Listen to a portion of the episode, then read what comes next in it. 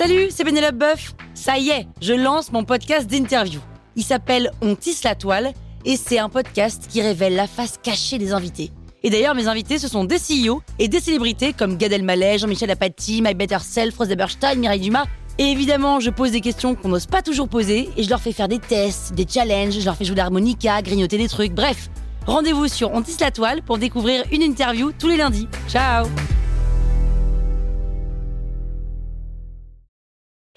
Sur écoute.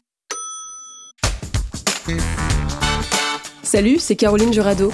Vous avez envie de capter la crypto? Vous êtes au bon endroit. Un épisode par jour et vous aurez fait le tour. Vous allez devenir riche. Power Angels. Alors je sais que toi, tu as parfaitement compris ce que c'est que le Web3. Mais juste au cas où tu aurais un mini doute, sache que même sous la torture, je ne révélerai pas que tu as écouté cet épisode. Parce que je vais y préciser ce que c'est, pour que tu puisses l'expliquer à ta mamie ou lever les yeux au ciel quand tu seras face à un abruti qui veut t'expliquer la vie à coup de Web3. Prépare-toi, on va revenir sur l'origine du monde. Enfin, d'Internet, quoi. Oh, ça va, t'offusque pas parce que je pense qu'Internet, c'est l'origine du monde. À l'origine, il y avait le Web 1, basé sur la lecture. Mais si, rappelle-toi, tu te connectais sur Yahoo, il y avait des pubs partout sur la page. À cette époque, on parlait de consommation d'informations. Parce que pour proposer et produire de l'information, il fallait savoir coder, et pas qu'un peu. C'est à cette époque que mon tonton, qui est développeur, m'expliquait qu'ils étaient les rois d'Internet. Bah oui, parce que pour construire le moindre site, il fallait avoir un bac plus 12 en code, alors qu'il n'existait aucune formation pour apprendre, et il n'y avait pas YouTube surtout. Techniquement, c'était la liberté totale, car tout le monde pouvait s'exprimer. Sauf que la méga barrière à l'entrée, c'était quand même de savoir coder. Donc en fait, personne ne pouvait s'exprimer, et on ne faisait que de la lecture d'informations. Et c'est là qu'est arrivé le Web 2, la lecture et l'écriture. C'est maintenant en fait. C'est l'Internet des réseaux sociaux. On est plus ou moins tous producteurs de contenu parce que c'est hyper facile d'en proposer grâce à Facebook, à TikTok, à Instagram, à Twitter.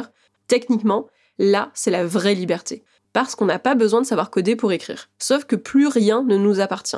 Parce que tout est centralisé sur ces plateformes, sur TikTok, sur LinkedIn, etc. Moi, je m'en suis rendu compte le jour où on a supprimé pour la première fois mon compte TikTok. Ou que Substack, l'outil qui me permet d'écrire ma newsletter Les Cryptos de Caro, a planté. Oui, c'est déjà arrivé, et non, j'ai pas dormi de la nuit. En fait, tes comptes sur les réseaux sociaux ne t'appartiennent pas. À partir du moment où tu produis du contenu, il n'est plus à toi. Et ça veut aussi dire que tous les pouvoirs économiques d'Internet sont centralisés auprès de ces plateformes-là. En fait, en voulant être libre, plus rien ne nous appartient. Le Web 2, c'est la perte de contrôle des internautes sur leurs données et sur ce qu'ils produisent. Et c'est là qu'arrive le Web 3, la lecture, l'écriture et la propriété.